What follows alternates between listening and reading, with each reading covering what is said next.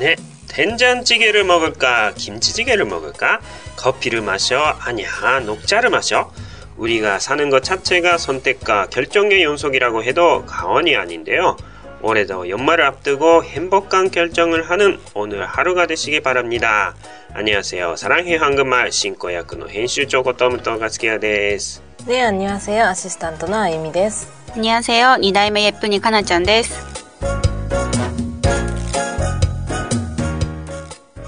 はい。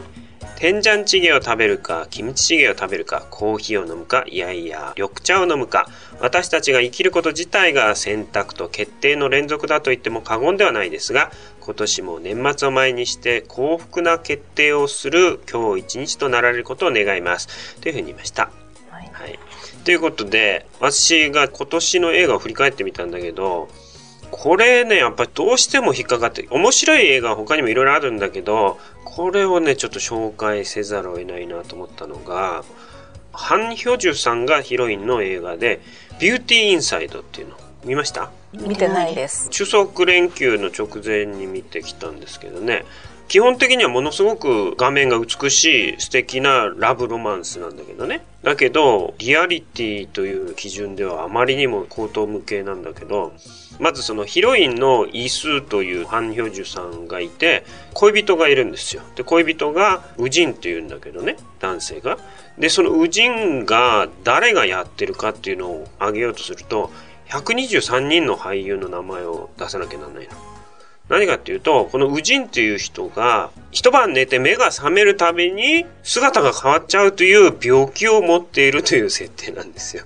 で、その姿の変わり方が普通じゃなくて、子供になったり、おじいちゃんになったり、おばあちゃんになったり、男になったり、女になったり、あと人種黒人になったり、白人になったり。しかも外国人になると、言葉も外国語しか話せなくなって、なんか朝起きて、あ、あとか言った後なんかベラベラベラって外国語で言って、あらってなってんだけど、そういう病気とかありえないでしょ？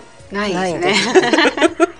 だからほとんどあの、グリム童話の魔女の呪いみたいなそういう基準のリアリティなんだけど、いずれにせよそういうことなんだよ。そこがどうしようもない問題として、まず事実としてあって、それでその彼がすごい有名な人気家具デザイナーなんだけど、その正体は知られていなかったわけ。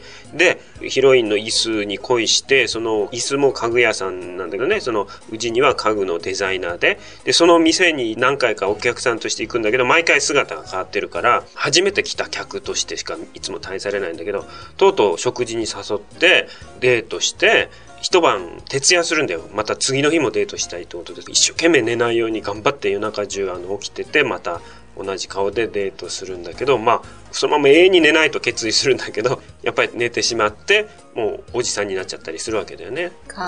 そう、ハゲ頭のおじさんになってきて、待ち合わせしてたんだけど、その場所にもう完全に太っちょのハゲ頭のヒゲ面のおじさんになっちゃって行くんですよ。で、もちろん分かってもらえないで待ち合わせの場所に来なかったって言ってとぼとぼ帰っていく姿を見つめるってやつで結果的に記憶はそのままなんですか、うん、アイデンティティは一緒。でも外国語は？そう。だからねこういうことになるわけ。例えばね上野樹里ちゃんになった時もあったんだけど日本語しか話せないんだよね。で椅子が日本語ができるから日本語で椅子が話しかけると聞き取れないわけうんつまり本人は日本語わかんないんだけど、口から出ちゃうっていう状況なだけなの。自分は思って話してるんだけど、出てくるのが日本語になってるってだけで、日本語で返答が来ると聞き取れないっていう。不思議な設定ですね。女性にもなるんです、ね、そう、女性にもなっちゃうわけ。それであの、一番最初はお母さんが理解してくれて、お母さんも受け入れるんだよ。え、だっていつからなんですか？その病気が発生する十何歳の時なの。高校生のある朝、いきなりおじさんになってて、びっくりして、おまーとかって言うと、おまは 理解してくれるんだよ。すごいおまだ。うん。お母さん。心がわかるわけ。息子だってことが。おすげえ。それで、おまの次がその一番の親友だったんだけど、あの、すんごい美人の女性とかになると、一回でいいから裸見せてくれみたいな言ったんですよ。バカ野郎とか言って、心は完全に男だから、まあそういう中で、まあ最終的にはその恋人の椅子に正体を明かすわけだよね。で、そっから恋愛が始まるんだよ、実際に。本当はちっちゃい子供とかの時もあって、一緒に飲みに行ったりするんだけど、子供はヤクルトとか飲んで。ないわ。飲み屋に行くか、その格好で。そうそう。パンマル使うから怒ったりするんだけど、でもまあ心はあれだからね。まあ、とにかく結論いろいろあってあるんだけど、この映画を見て一番当惑するのは、主人公も当惑するんだけど、見る我々が当惑するんだよ。うんつまり、心の中に男優のウジンという人を残したいんだけど、イメージがないわけだよね。で、実際にこの椅子も気がついてみたら、思い出の中に自分の恋人の顔がないわけだよ。それはそうでしょ、うんあまりにもたくさんの人たちの集合になってるから、これという顔がないわけ。それこれという顔を決めてもしょうがないわけ。だから、これで生きていけるんだろうかみたいな悩みに陥るんだけど、我々も一緒に陥るわけ、それは。つまり、我々もその、ヒロインはハン・ヒョジュさんなんだけど、ヒーロー、その主人公の顔がないの、記憶の中に。いい映画だったなと思って思い出したんだけど、一つの顔が思い浮かばないわけ。そういう感じで、なんか一緒に当惑する映画なんだよね。で、まあありえないと思うけど、最終的にはこのうまい関係になっていくっていうことで、結果的にこの映画が言ってるのは、それこそこういうことだと思ったんだけど、例えばね、野獣と美女とかっていう映画があったけど、韓国映画で、目が見えない女性が、目が見えないからってことで、本当は顔が不細工な男性なんだけど、すごい愛情が深まって、そして目の手術をして見えるようになった時に、自分なんかどうせ嫌われると思ったりとかしながら、最終的にはでも、いや、顔なんか関係ないよみたいなことで、あなたの心がみたいにして、愛が結ばれるって映画は可能じゃない。うん全然あり得るじゃない。ね、顔じゃないんだっていうのはやっぱりあるから、それは愛っていうのは。で、問題は顔じゃないんだっていうのは分かってんだけど、醜い顔であっても一つの顔があればまだ思いができるんだけど、その一つの顔っていうものはない状態でも本当に心だけを愛せるかみたいな一つの挑戦になってる映画だっていうのが私の結論なわけですよね。聞いてるだけでもちょっと混乱しますね。ね。どうやってやっていくんだろうって不安が 残るわけ。つまり、うん永遠に変わり続けるって状況の中で物語が終わるから、未だに引きずるというかね、うん見終わってずっと経つんだけど、未だになんか気になってしょうがない。それでこう紹介せざるを得なかった映画なんですよね。で、いろんな有名な俳優いっぱい出てくるんだけど、みんなエキストラ程度の扱い。一回しか出てこないから。確かに。ここまですごい俳優全部エキストラ扱いするのかみたいなそういう感じの失礼な映画だけどね。豪華キャストなんですよ。でこの映画のポスターも中心にハン・ヒョジュさんが映ってて周りにいろんな人が映ってるわけ。それこそ上野樹里ちゃんも含めて映ってるわけ。であなんかいろんな人出てくる群像映画なんだなと思って見たわけ。そしたら2人しか映ってないという状況なわけですよね。はいということで不思議な映画ですけどねでも一応ハン・ヒョジュさんは美しいし映画自体も映像は美しくてすっごいおしゃれな映画なんだけど変な映画「ビューティー・インサイド」について紹介してみましたそれでは勉強ですね오늘의 한국말はいじゃあかなちゃん復習の時間ですはい。お前この歌好きかい 너 이 노래 좋아해? うん、좋아하니だったかな 좋아하니? はい。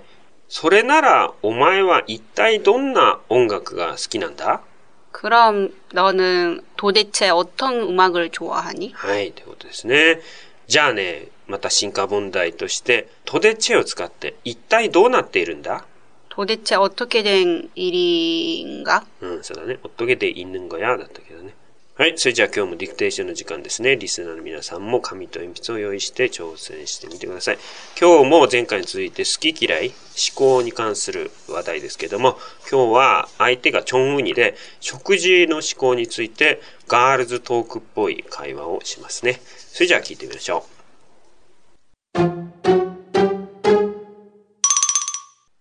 네가 가장 좋아하는 음식이 뭐니? う。 나는 스테이크를 제일 좋아해. 스테이크라고? 나 스테이크보다는 파스타를 더 좋아하는데. 응, 알고 있어. 넌 파스타 안 좋아하니? 얘는 파스타 싫어하는 사람이 어디 있겠어. はい、じゃあどうですかあなたが一番好きな食べ物は何うん、ステーキ。うん、ステーキだって私はパスタが好きなんだけど。うん。うん、知ってる。あなたはパスタ嫌い うん、うん。嫌いな人がどこにいるのうん、そうですね。はい。まあ、2行目がもうちょっと詳しく言ってたのと、あと、比較する表現だったのね。何々より何々っていうね。まあ、そういったところで、韓国語でしっかりした文章を作ってください。それでは2回目聞いてみましょう。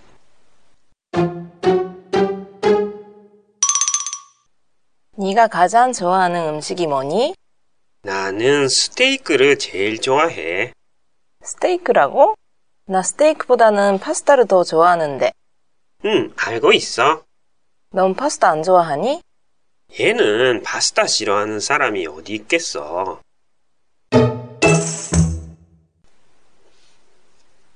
하이. 하이. どうですか? 네가 가장 좋아하는 음식이 뭐니? 응. 나는 스테이크를 제일 좋아해. 응. 스테이크라고? 나 스테이크보다는 파스타를 더 좋아하는데. うん。 응, 알고 있어. 너 파스타 싫어하니? 그래가 얘는? 응. 얘는 파스타 싫어하는 사람이 어디 있어? うん。そうだね。まあ、細かいとこが違うだけだけど、白ハニじゃなかったんだね。はい、じゃあ、ゆっくりバージョンで完成させてみましょ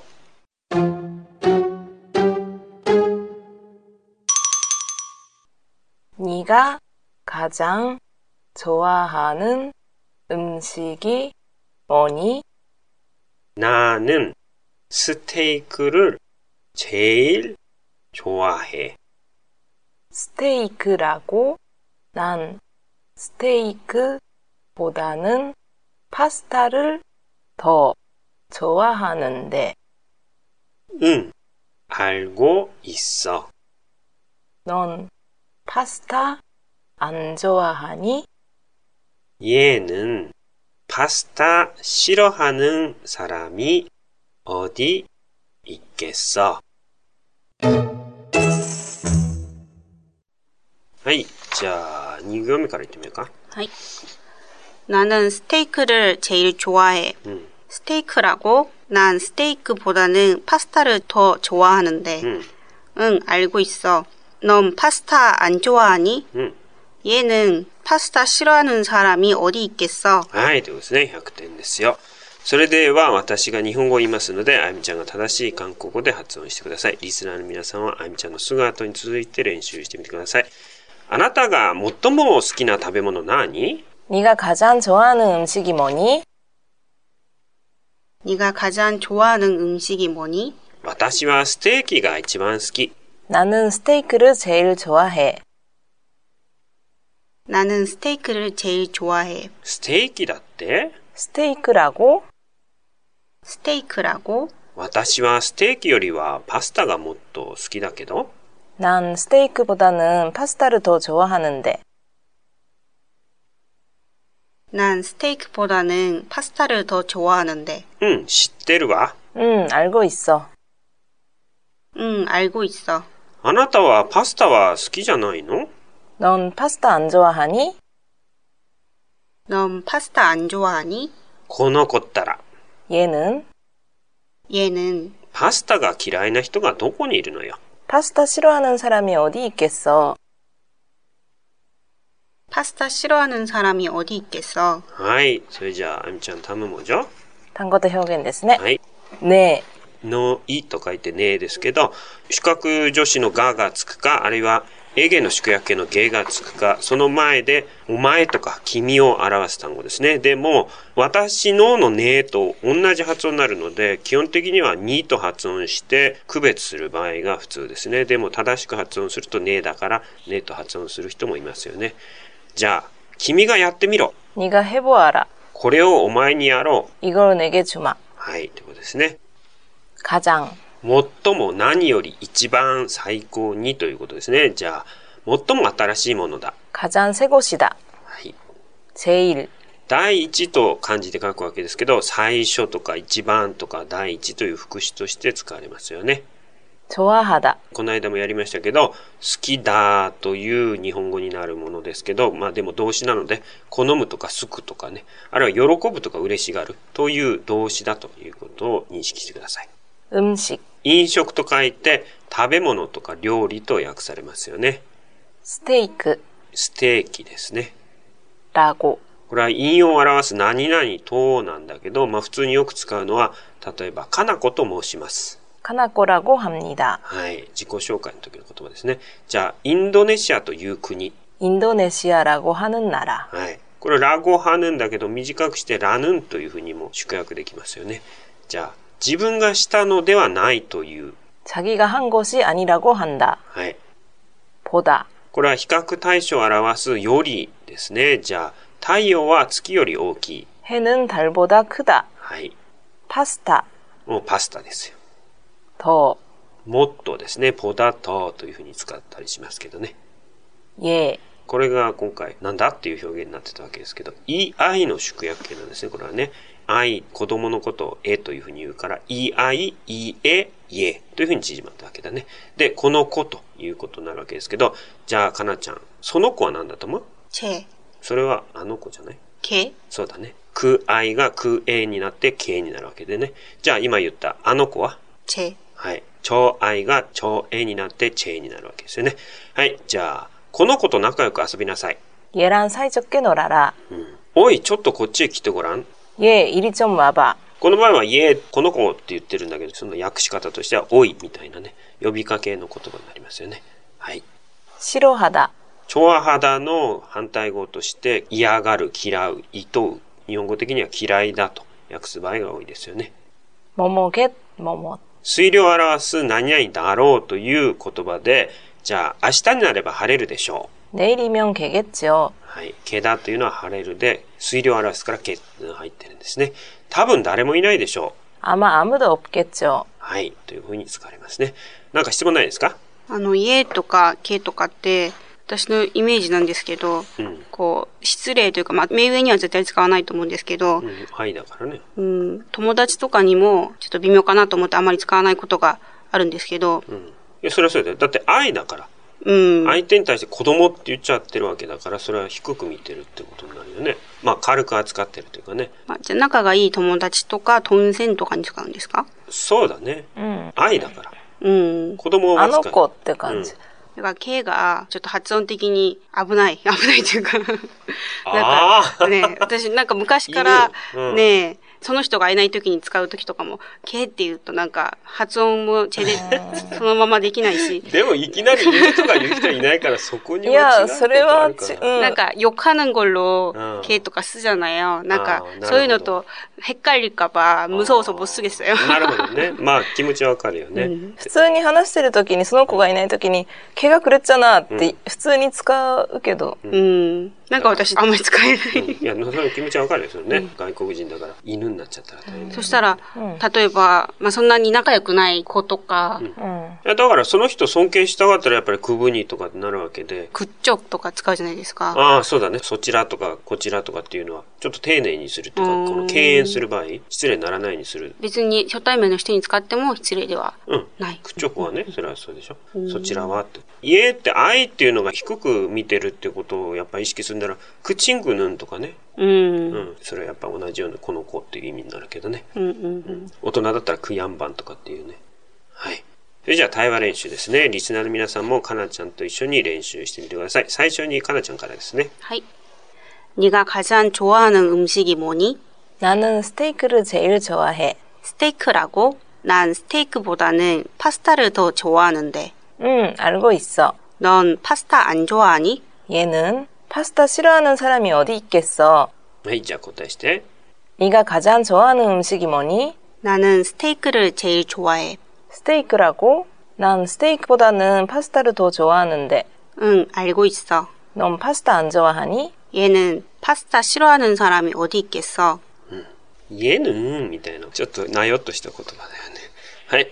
それじゃあ、あみちゃん、タム文字 はい、文系練習ですね。はい。実際の場面で自然に出てくるように表現になれるための練習ですね。練習用に敬語に直してますけれども、一番最初はやっぱり二人称なので、先生に直して、先生が最も好きな何々は何ですかですね。 선생님이 가장 좋아하는 음식이 뭐예요? 선생님이 가장 좋아하는 노래가 뭐예요? 선생님이 가장 좋아하는 게임이 뭐예요? はい。のれは歌で、ゲームっていうのはゲームですね。続いて、 私は何々よりは何々がもっと好きですけどですね。 난 스테이크보다는 파스타를 더 좋아하는데요. 난 고기보다는 생선을 더 좋아하는데요. 난 과일보다는 야채를 더 좋아하는데요. はい。コーギーというのは肉で、センソンというのは食材としての魚ですね。普通の生きてる魚はムルコギだけどね。で、과일보다는ヤチェ。과일というのは果物ですね。そしてヤチェというのは野菜ですね。 はい。それでは練習してみましょう。最初にあやみちゃんが基本形言って、その後で単語を言いますので、リスナーの皆さんはその単語を入れて作文して言ってみてください。 선생님이 가장 좋아하는 음식이 뭐예요? はい。じゃあ練習してみましょう。 음식. 선생님이 가장 좋아하는 음식이 뭐예요? 노래. 선생님이 가장 좋아하는 노래가 뭐예요? 게임. 선생님이 가장 좋아하는 게임 뭐예요? うん。続いて。 난 스테이크보다는 파스타를 더 좋아하는데요. はい、じゃあ練習してみましょう。 스테이크, 파스타. 난 스테이크보다는 파스타를 더 좋아하는데요. 고기, 생선. 난 고기보다는 생선을 더 좋아하는데요. 과일, 야채. 난 과일보다는 야채를 더 좋아하는데요. はい、じゃあ後の方の文型でかなちゃん一つ作ってみて。 하이. 난 야구보다는 축구를 더 좋아하는데요. はい、ヤグは野球で、축구は週休と書いてサッカーのことですね。はい、それでは、한국문화의 방。はい、韓国文化の部屋ですね。 まあ、嫁ぐということを中心にした韓国の3代が暮らす家族のシステムを学んでるわけですけどね。あの、私最近朝のドラマで面白くなってきたドラマがあって、うちの妻が見てるからたまたま準備しながら見ちゃってるだけなんだけど、SBS で月曜から金曜まで毎朝やっている、オモニムンネミョヌリって知ってる？題名だけ聞きましたけど、それどういうことなんですか、あのね、本当にすごい話で、お母さんは私の嫁という意味ですよね。どういうことかっていうと、まず主人公の若い女性がいて、嫁いでいくわけなんだけど、その家のお母さんは家父なわけですよ。それでその息子を溺愛してるわけ。お父さんがいないってことで。その状態っていうのはまさに嫁がいびられるパターンの家庭になっちゃうわけだけど、あと、旦那さん、妹もいるんだけど、その妹も独身なので、なんだかんだと、それこそあの、お母さんの嫁いびりを止めるふりをしながら、内心では結構加勢してるみたいな、そういった、ま、シンデレラみたいな状況だったわけですよ。で、そうしてるうちに旦那さんが事故で亡くなってしまうわけ。うん。そして、お母さんともう関係ない立場になってしまうわけじゃない？で、まあ、そうしてる矢先に、ある財閥2世の男性と恋に落ちてしまって再婚するわけですよ。で、その裏で、知らないところで、実は、姑の方も、ある男性、財閥3世なんだけど、恋に落ちてたわけなんだよ。で、その財閥三世とは年齢的に釣り合わないんだけど、まあ、結構その姑が若作りで美人なんですよ。で、それで年齢を10歳以上ごまかして結婚になるわけ。で、気づいてみたら実はその主人公は自分の夫の老いのお嫁さんが元姑になってたって話なわけ。夫の老い。そうそう。だから、夫はおじさんなの。うんうんうんうん。直下メヌリってことですうんね。なんか塩モニは直下メヌリってそうこと、ですね。塩森は直下面になっちゃうの。老いの奥さん。えーでもそしたら塩モニとその新しい旦那さんは年の差がどれぐらいなんですか？ああ、別にどっちが上の場合っていうのもあり得るじゃん、おじさん関係っていうのは。まあだから代がってことだよね、結局ね。年齢よりも代が上になあっちゃっ。直下の方が年上って。そうそう、そういうこともあり得るでしょ？それで、ああってことで出会うわけだよ。嫁と姑として。直接の姑じゃないけど、一応韓国の場合はおじさんっていうのはお父さんと同じ代だってことで、姑との関係みたいになるわけだよね。ということで、完全に関係が反対になって、まあ、仕返しするんですか？そうなんだよ。本当に大変だったから、シンデレラ状態だったので、今度からはもう私が、あなたがしたことを分からせてあげますみたいな感じで、例えばお手伝いさんがいるんだけど、そのお手伝いさんに暇を与えて、その元姑とその娘もいるわけ。元死ぬいだよね。その死ぬいも一緒に入ってきてるわけだよ。その元義理の妹なんだけど、今は、妙塗りの娘として入ってきてる。じゃあその人からしたらハルモニなんですね。そうそう。で、そういう状況で、チェサの準備とかを全部やらせるわけ。もう大変なニンニクの皮むきみたいなことを、これ全部やるようにとか言って、ドワーって山になってるの。で、なんか最初、パン丸使って怒るんだけど、なんかわーって気合を入れるんだよ。ミョネリに対するような言葉遣いでパン丸で攻めたら、シュンとなっちゃって、やっぱり逆らえないみたいな感じで、まあ、典型的なシジプサリにおける嫁いびりっていうものを逆転させて仕返しするという痛快な話でもあるという話なわけですよ。で、まあ、これはもちろん、本来の韓国の文化では別に嫁いびりという文化があるっていうんじゃなくて、まあ、この間も言ったけど、愛を相続させるために教育するんだっていうね、そういう認識で捉える。嫁いだお嫁さんが早くお母さんの立場を相続して、お母さんと一つになって一人前の家の主人、安住院と言いますよね。うちの中の主人みたいにして奥さんのことを言うけど、そうなってほしいから言ってるんだと考えるのが、まあ、賢い捉え方なわけなんだけど。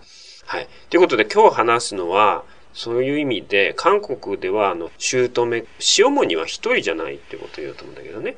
つまり、夫にお兄さんが例えばいたとしますね。そしたらそのお嫁さんは兄嫁なわけだけど、この人は第二の塩もにみたいな立場ですよ。だから、姑からの愛の相続の過程を先駆けて歩んでいる先輩家庭みたいなものだから、それはもういろんな分かってることを早く伝えてあげようとして先輩としてアドバイスしてくれるわけですね。だから、まあそういう自分が悟った世界を伝えてくれるんだと思って、自分が早く乗り越えることを願ってんだろうと思って、よく使えて、対して教えてもらうような立場が第二の塩に兄嫁だという話になりますね。で、続いて、まあ今の話じゃないけど、夫に妹がいた。死ぬいですね。夫の姉妹ですよね、死ぬい。これはまさにその先ほどのケースみたいにちょっと難しいことがあるわけだけど、それがまあ第三の塩文ですよ。なんで難しいかっていうと、妹だから基本的に義理のお姉さんに対して下手に口を出したりはしないわけです。でも内心ではお母さんのことを一番理解する姑以上にその家のことを心配してたりするってこともあり得る、そういう、まあ少なくともお母さんと一番仲がいい立場だから、お母さんが嫁を怒ったりするときに、あ、お母さんやめてくださいよ。なんとかさんだってよくわかってんですよ。みたいにして止めてくる存在ではあるんだけど、内心では、それとは別の思いがあって、お母さんの味方であるみたいなことが難しさなんですよ。これが、あの、まあ、よく言うのが、韓国の一種のことわざだけどね、デリヌンシオモニボダサンマリヌンシヌイがトミプタっていう言葉があるんですね。叩いてくる姑さんよりも、それを止めようとするシヌイ。の方がもっと憎い という言葉。これはだから、思いを隠してる分だけ、その二重性の分だけ、さらに憎いという言葉になるわけなんですね。はい。ということで、また、あと、妹の場合は、一応、おっぱというね、お兄さんが、その別の女性に奪われたっていうような立場でもあるわけじゃないので、そういう立場も加わってるし、ちょっと複雑な感じもあり得るということとか、まあ、そういう二重性があり立場であるってことで死ぬいっていうのは難しい存在であるっていうのが。だからまあ死ぬいもまたそういう姑に近い立場で私を見ている人なんだと思ってやっぱり仕えていくのが無難なんであってね。まあ、たとえ自分より年齢が下であっても一応嫁ぎ先の家族なので敬語を使うのが正しいわけですよ。礼儀上は死というのがつく死ぬいだから、それは敬語を使って対する存在なわけですよね。まあ、だからいろいろ死がつく存在が嫌になるということで、死群地、ほうれん草も嫌いになるというのが、まあ、冗談として言われる言葉ですけど、敬語を使ってよく使えていくべき存在が死ぬいでもあるんですよね。はい。これが第3の塩文だということになります。で、夫に弟がいたとする場合、これは第4の塩文とかそういうことはないんですよ。別に可愛い弟だから。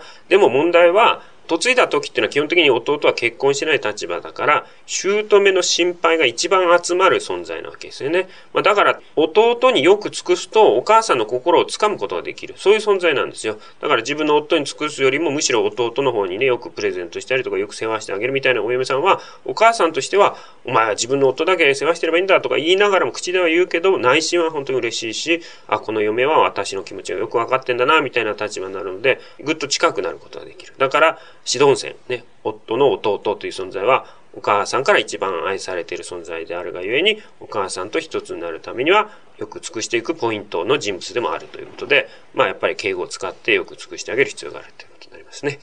まあ、ということで結果的には、姑姑から始まって、嫁ぎ先の全ての人によく使えればいいんだという結論になってしまうわけですけど、目的は全て一つであって、嫁ぎ先の愛の伝統を早く継承するために、塩もにと一つになる目的、それをみんなが願っているからみんなに使えて愛を学んでいこうというのが韓国の嫁ぎ先暮らしのポイントだという話になりますね。はい。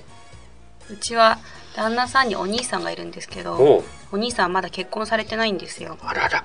だから初めて市でに遊びに行った時も、うん、お母さんはずっとお兄さんの話をされててお兄さんをこう理解してほしいとかお兄さんはこういうところがあってとか、うん、そういう話をよくされて、うん、私もお兄さんはよくしようとしていろいろしたりするとお母さんがすごい喜んでくれますね。ねまあ、基本的に嫁いで行ったその息子はもう片付いたと思ってて それじゃない子供のことをやっぱ哀れに思っていてお母さんの気持ちが集まっている存在だよね。